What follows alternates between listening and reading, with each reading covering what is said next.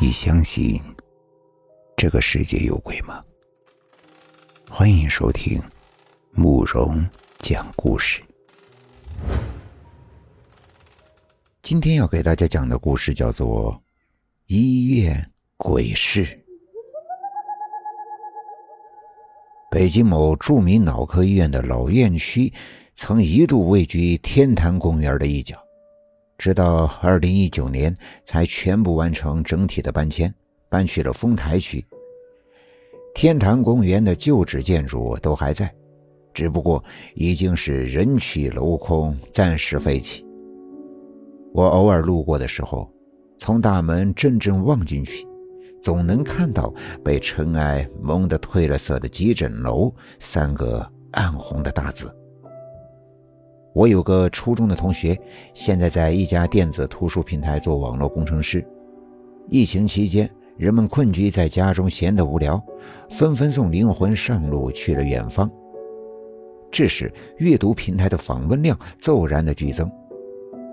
终于在上星期的一个晚上，服务器超负荷严重崩掉。时近午夜，我同事正准备睡觉的时候，接到了上司的电话。让他赶紧去公司重启一下服务器。挂了电话之后，我同学的心里顿时有一万匹草泥马呼啸而过。可是呢，啊，他又惹不起上司，更没有抗旨的气魄和勇气，只能够骂骂咧咧的、火冒三丈的开着车直奔公司而去。夜色笼罩的大马路上空无一人。我同学开足马力，一心只想快去快回，赶紧弄好了回家睡觉。别看这公司呀折腾人，大半夜里出公差，可第二天一早的班呀，还是得按时按点的照上不误。经过著名脑科医院的时候，刚好是个红灯。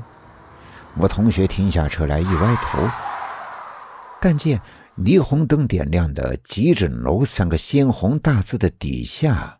人来人往，络绎不绝，见货有平车推进推去，很多医护人员模样的人，脚不点地的来去匆匆，一派争分夺秒的忙碌景象。当时他的心里觉得很诧异，疫情已然进入了平稳阶段，这脑科医院大半夜的，怎么还这么多人？而且进进出出的医护人员。没有一个是穿着疫情防护装备的，就只穿着白大褂，戴着口罩，这又是闹的哪一出？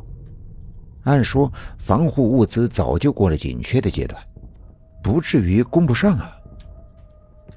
正在此时，信号灯变成了绿色，我同学来不及多想，便匆匆的前往公司去处理工作了。过了几天。我因为刷网课遇到技术难题，给我这位同学指点咨询的时候，他想起我妈妈的家就在那座著名的脑科医院附近，顺嘴聊起了这件事。我当时呢，就以超高分贝惊呼的表达了自己的震惊，随即明白无误的告诉他：“老同学，你不是喝多了酒后驾车看差了吧？”那个医院去年就整体搬迁去丰台了，现在已经废弃已久，根本就不可能有人出入呀。可是我同学却言之凿凿的声称，他绝对没有看错。医院临街的急诊大楼分明就是灯火通明，人来人往，一个红灯足有两分钟，他不可能看花眼的。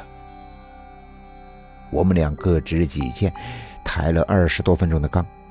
搞得我连正事儿都忘记问了。这件事情呢，最后当然只能不了了之。事后我再三思量，越琢磨越觉得是诡异害人。我同学属于样本级的理工男，平时不苟言笑、严谨认真的态度呀，近乎强迫症。你要说他一拍脑袋突发奇想，编出这么个故事来逗我。那我是打死也不能相信的。可问题就来了，那天深夜他开车路过的时候，到底看到了什么？我一直都相信啊，人类生活的世界，并不是只有一重维度。切换穿越的传送门，也许就藏在不为人知的隐秘角落。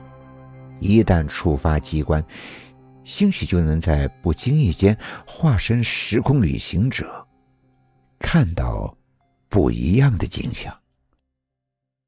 今天的故事就讲到这里了，点个关注吧，晚安。